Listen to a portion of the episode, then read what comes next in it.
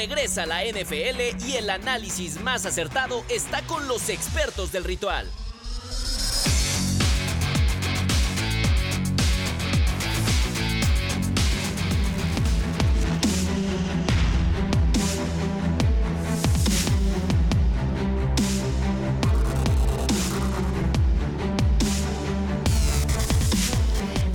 Saludos y bienvenidos al podcast de Ritual NFL. El día de hoy, platicando de la semana número 7, Pablo de Rubens, Lalo Ruiz, Placer. por acá Gabo Martínez y Andy Sola. Vamos a estar con ustedes a lo largo de estos minutitos en los que vamos a desglosar prácticamente una semana que ha sido bastante emocionante, pero también muy de altibajos. A mí me sorprendieron varias cosas que vi Mm, este fin de semana. Habrá que ver ya en la mesa qué opina cada uno de ellos. Rapidísimo, los voy a saludar. ¿Cómo te amanece, Lalo, con la victoria de tus águilas de Filadelfia?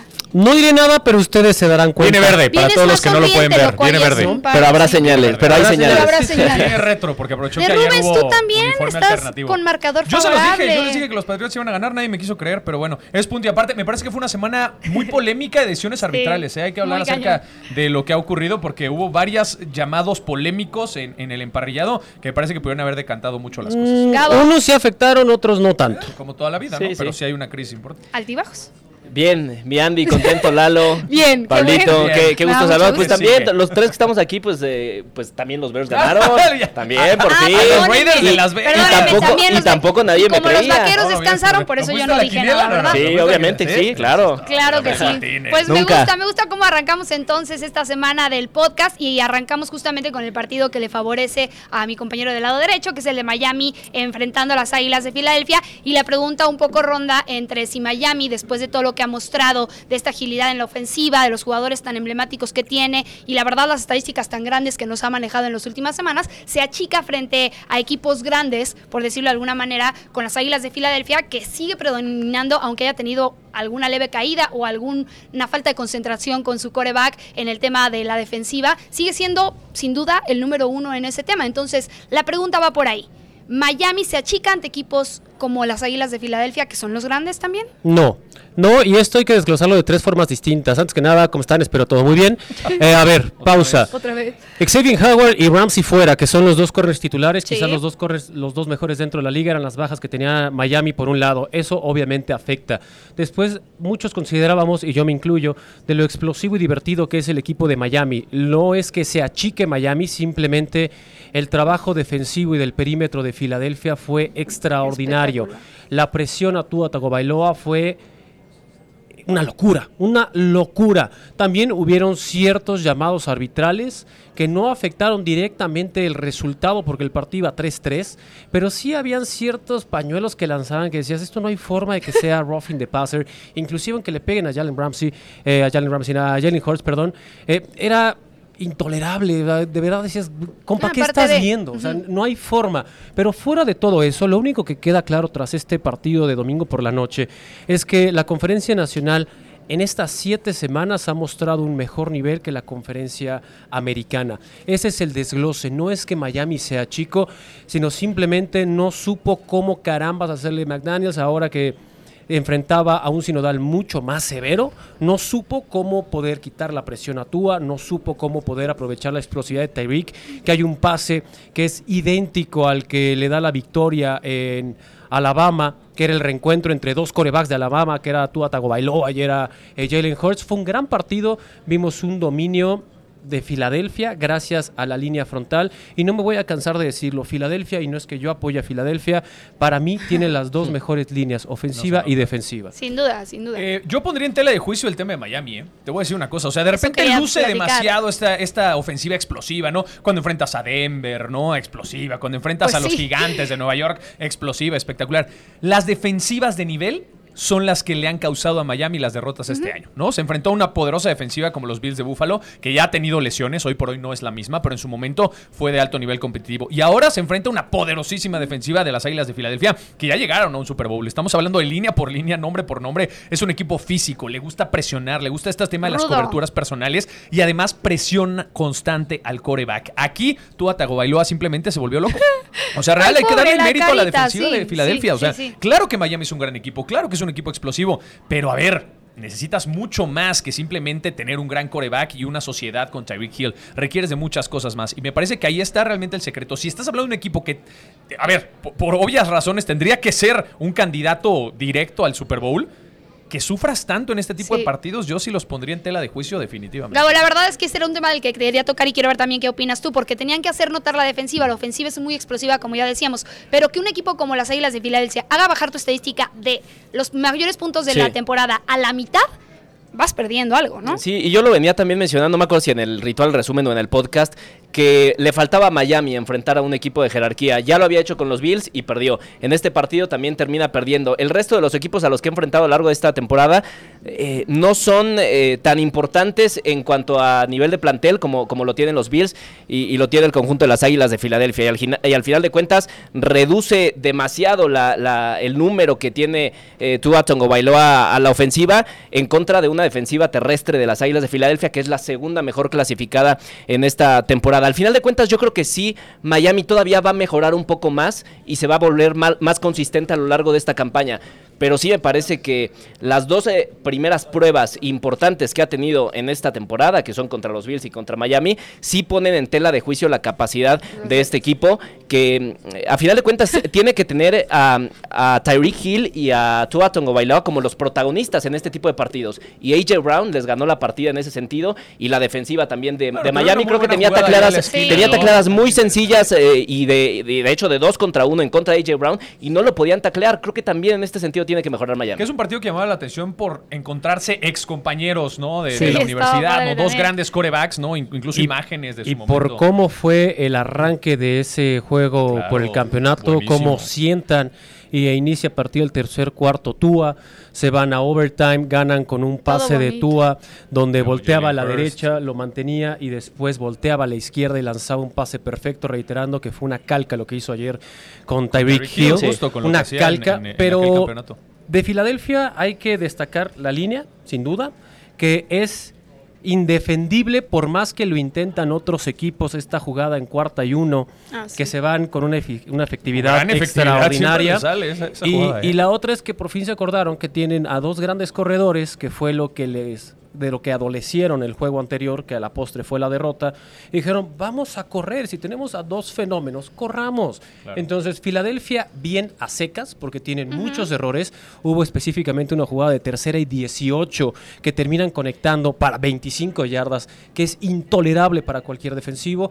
Lo de Darius Slay, fantástico, regresa de una lesión, termina con intercepción. Y lo de Miami, reitero, no den todavía ya como hecho, ¿no? fulminado a Miami.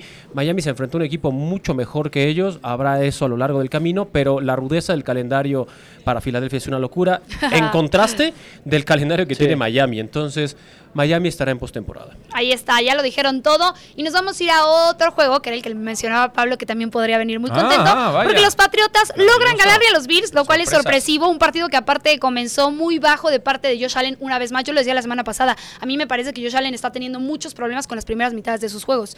La segunda sale muy explosivo, pero el tiempo pues, corrido ya lo perdiste. A final de cuentas no tienes a dónde hacerte. Y creo que por el otro lado los Steelers encontraron como muy buena calidad de jugadores ya en los que no habían visto, ¿no? Está por ahí eh, Onward, también está Strange, está Douglas. Hay varios jugadores que no habían visto y que ya entendieron que pueden jugar de cierta forma. ¿Les va a servir esta táctica para poder seguir avanzando? A ver, seamos muy, muy claros y muy concisos. Los Patriotas no van a aspirar esta temporada a nada. Se ve muy Pero complicado. avanzar decentemente. A ver, también te voy a decir algo. Mucho se ha hablado acerca de la campaña perdedora que está orquestando también Patriotas para tratar de buscar mejores elecciones en el draft. Por no sí, me parece descabellado. y O sea, ¿están tanqueando, es lo que estás diciendo? Pero está para feo nada. jugar así no en me la parece que sea un ¿no? tema de tanqueo, pero sí me parece que es un tema de reservar tus herramientas pensando a largo plazo. Entonces, eso es lo que está aplicando los Patriotas. Luego, ojo. O sea, lo mismo, pero mejor, más Presión, bonito. presión al coreback. Ese fue el secreto Sí. realmente el fin de semana. totalmente. 41% de las jugadas fueron de presión a Josh Allen. Entonces, si es el jugador más protagonista, el jugador más importante, pues también. bueno, incomódalo aunque sea, ¿no? Y la verdad es que la defensiva de los Patriotas ha sido el departamento más destacado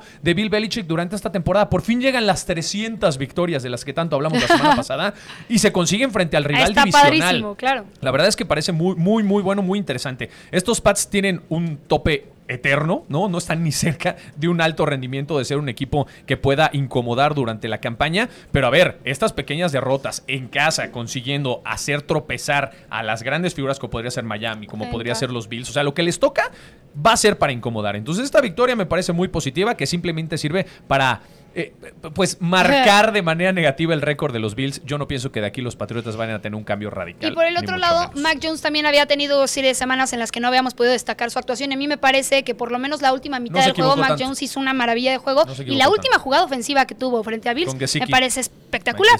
Cómo ha mejorado también este tema. Sí, hay que recordar que el día de ayer fue el National Tight Ends Sí. End, el día de las alas cerradas, un par de actuaciones destacadas, una de ellas con Mike Gesicki.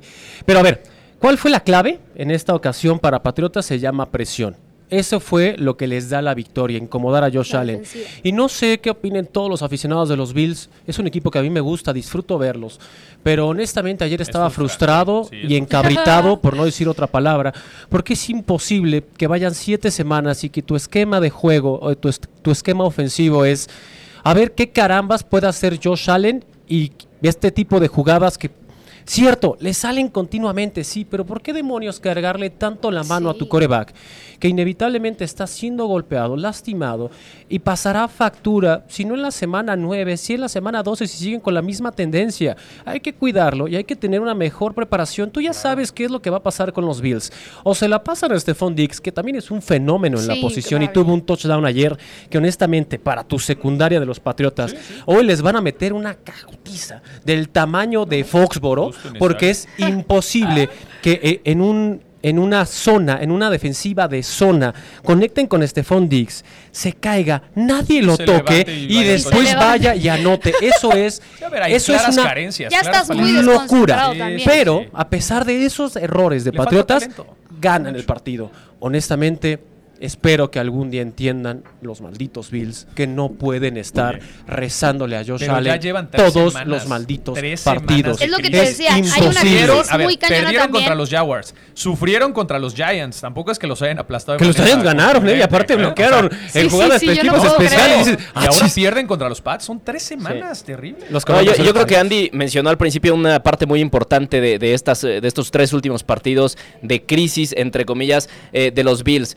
Eh, No las, las tres últimas, No las es tres crisis. últimas primeras mitades, no, dije entre comillas, No, las tres últimas primeras mitades en contra de Jaguars, en contra de Giants y en contra de los Patriots, las iban perdiendo. Y no es que el equipo no se pueda poner, no tenga la capacidad No, de sí ponerse nuevamente al frente en la segunda mitad, porque lo demostró ayer, estuvo eh, ganando ya en la, en la parte final del partido, en el último, en el último cuarto. Pero reduces eh, el margen de error que pueda tener tu defensiva. Y en esta ocasión la defensiva no pudo controlar a los pechos, que anotaron dos touchdowns en el último cuarto. Y por parte, eh, por último, por parte de los, eh, de los Patriotas, esta victoria es muy importante por tres principales razones. La primera es que los Patriots se dan cuenta de que siguen teniendo esa capacidad de ganarle equipos importantes. La segunda, que Mac Jones necesitaba un partido que le diera la confianza. Y la tercera, Bill Belichick, aunque no lo creamos, también necesitaba retomar esa confianza de que puede O sea, seguir le va a ganando servir esta partidos trece- interesantes. Dudo, sobre todo después de que... Honestamente dudo y que en algún momento del camino dudáramos de la capacidad de No, Bill para nada. Belichick. Bill Belichick es un extraordinario Sí, pero el equipo que entrenador. tiene Pero al final es un ser humano que también un- se bajonea uno con de los mejores, Sumado, eh, de Nah, es uno de los mejores entrenadores no, Sí, sí, que existen en Lo la es. liga.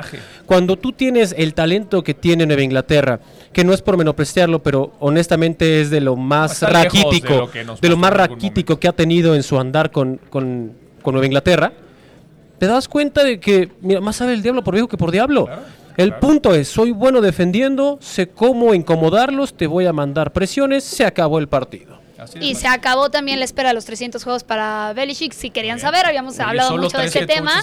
Que además ya a le renovó este un lugar. contrato multianual Exacto. con los Patriots cuando eh, muchos pensaban que se podía ir en esta temporada. Hombre, ¿qué va a ser? Este señor Ah, no se va a construyó ir. la franquicia. Pero bueno, eh, después de estos temas ya tan duros y tan específicos de, de línea, a mí me encanta escuchar cuál es su momento de la semana.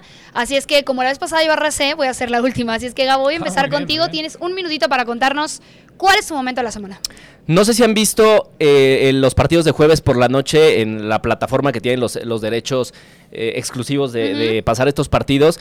Bueno, pues eh, em, en los últimos compromisos hemos visto una tecnología que jamás habíamos visto de, de inteligencia artificial, que justo antes de que el balón se ponga en juego, hay un círculo rojo que se pone encima de un jugador, o más bien por debajo Sí, de un sí, sí. jugador que es el, el que tiene más probabilidades de hacer el blitz al mariscal de campo. O sea, ya estamos en, otra era. en totalmente. más del 60% de las jugadas del último jueves por la noche, esta tecnología artificial acertó Y le atina. quién era el que iba a hacer el Creo que el me voy a poner las pilas Fue para ver algo ese circuito increíble, rojo que no- eh, increíble Bueno, en, en- Eso en está este- padre, en me estas gusta, me gusta cómo estamos avanzando en el mundo de la tecnología y le hacía mucha falta también en el NFL porque eso puede evitar otras cosas que veníamos hablando semanas anteriores, arbitraje, etcétera. Pero bueno, Mm, va más para las nuevas audiencias. Sí, es la creación de hacer mucho más atractivo deporte. un deporte. Sí. Por ahí va. El avance tecnológico, ese lo aplaudo. Pero sin duda, cuando tú conoces el script defensivo de cada uno de ellos y pones todo eso en el algoritmo, tampoco cantarla. es tan complicado Claro. saber quién es el que va a bueno pero disparar. para quien no lo entiende. Pero- No, no, pero- Había no, una jugada en donde el comentarista dijo, pero ¿por qué están circulando a este cuate que era el ¿Ah, níquel, sí? que era el nickelback? Y el Y, y fue el que justo antes de que,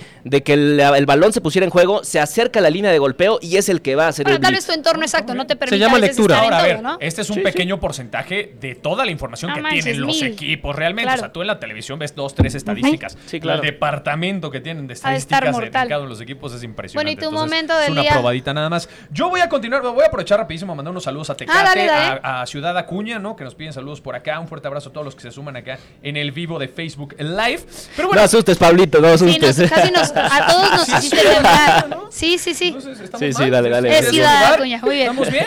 ¿A quién más vamos a mandar saludos, Se me ponen Fabri? nerviosos. No, Sí, voy con mi momento soy. de la semana ya que no quieren saludos porque se ponen muy violentos. Yo me voy a quedar, obviamente, con esta semana donde Taylor Swift regresó al Ay, estadio. ¿es de serio de Rubén? No, pero Y ahí vamos les a va la pensar que va estadística, ¿eh? el dúo Sí, no, Mahomes yardas de Que Travis. Kelsey cuando Es Taylor locura. Swift está en la tribuna. 99 yardas por recepción por partido. O sea que el amor te viene cuando a bien. suena- Nueve cuando estás yardas por recepción. Yo siempre he sido un fiel creyente del amor. Del amor. Sí. Entonces, claro, por supuesto. A toda. 99 yardas la ¿Te puedo pedir consejos? cuando Taylor Swift hablamos Sí. eh, fuera del aire, Lalo. Ok. Sí, sí cuando Taylor sí Swift está en la tribuna, a diferencia de los 46 yardas que tiene cuando no está Taylor Swift en el estadio. No tiene nada que ver con Una las muy defensivas buena rivales. estadística. No, no Taylor Swift. Es la motivación, Lalo Ruiz. La motivación lo que le dice.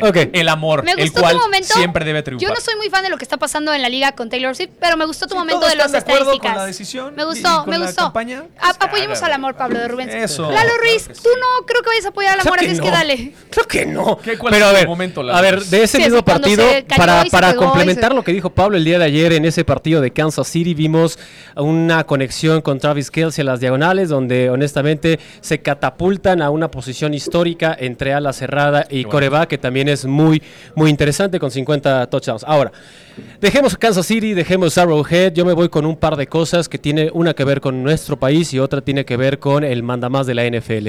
Se da a conocer que Roger Goodell extiende quizás por última vez su 2027. contrato hasta el 2027. Sasquatch. ¿Por qué digo esto que es interesante? Porque es un señor que ha podido navegar, porque eso es lo que está haciendo, navegar en una era llena de problemas y de acceso a la información como antes no se tenía. Se podía mantener todo en oficina, se arreglaba en otros lados y listo, ahí Nadie se se acabó el problema y listo, Sí. no tengo la opinión pública ni la maldita opinión pública encima de mí. Ahora bien, dejemos de ese, de ese lado y vámonos con el VP, vámonos con el vicepresidente de la NFL, que ese es mi otro momento, donde daba a conocer que en el 2024 no habrá NFL en nuestro país, en esta serie internacional, pero, pero se extenderá a Madrid o a Brasil, específicamente al nuevo Santiago Bernabéu, que me parece una locura, ya lo hizo NBA y está pensando llevarse otros los partidos. Y también recordar que pues NBA con los Mavericks tienen a un exjugador de los...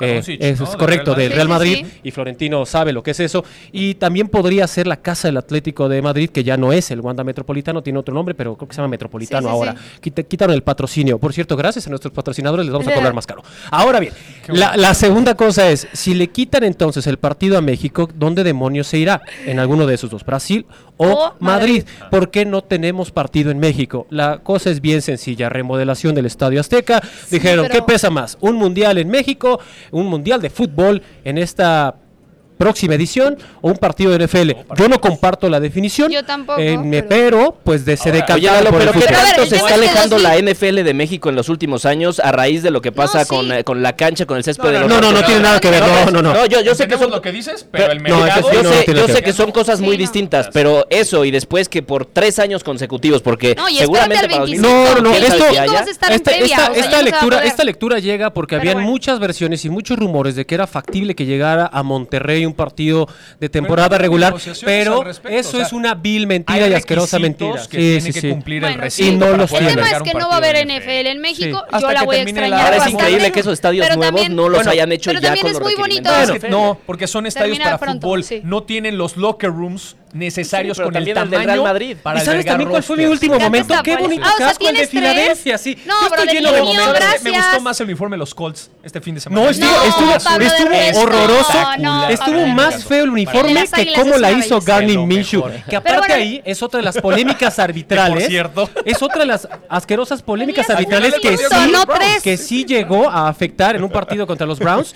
Donde vas, donde vas tú entonces. Bueno, yo nada más voy a dar la mía rápida porque ya me robaron todo Dale, el tiempo Andy, y favor. les va a gustar. Estaba padre la celebración del día del Tyrant. Pon el video que subieron del rap, cantando el rap de Let It- eh, Let's Get It, donde sale McCaffrey, donde sale Kelsey, donde obviamente el titular es eh, Kittle, porque por él justamente hicieron este día específico. ¿Y qué hace McCaffrey? ¿Qué hace Bromeando dijo, ¿por qué no me hacen un holiday? ¿Por qué no me hacen un día especial siendo el? Tyrant. Y bueno, a partir del 2019 ponen el día del Tyrant. El video está espectacular. si no lo han ¿McCaffrey visto, búsquenlo en las redes sociales de la 49er? NFL. Muy bien, Eh, muy. McCaffrey 49er. El de ahorita. metiendo ese Pero chismoso, también métete a salen tu fiesta. todos los Tyrants pasados. Si no han visto el rap eh, en un coche acá viejón, véanlo. está bueno. Pero bueno, vámonos Y ahora sí voy a momento, ser muy clara. Sí o no. No se me vayan a volver locos con los temas. Se los encargo Pues es mucho. que tenemos en específico no a Lalo Ruiz. Andrea En específico a Lalo Ruiz. Voy a empezar con Gabo en esta ocasión. Vámonos con el sí o no. Y es eh, Miles Garrett es el mejor defensa de la NFL hasta esta semana. Voy a ser muy clara con mis preguntas porque yo no me voy a echar la Al halo encima. torriza de este hombre. Eh, no, no creo que sea el mejor No defensa es de el mejor no. defensa.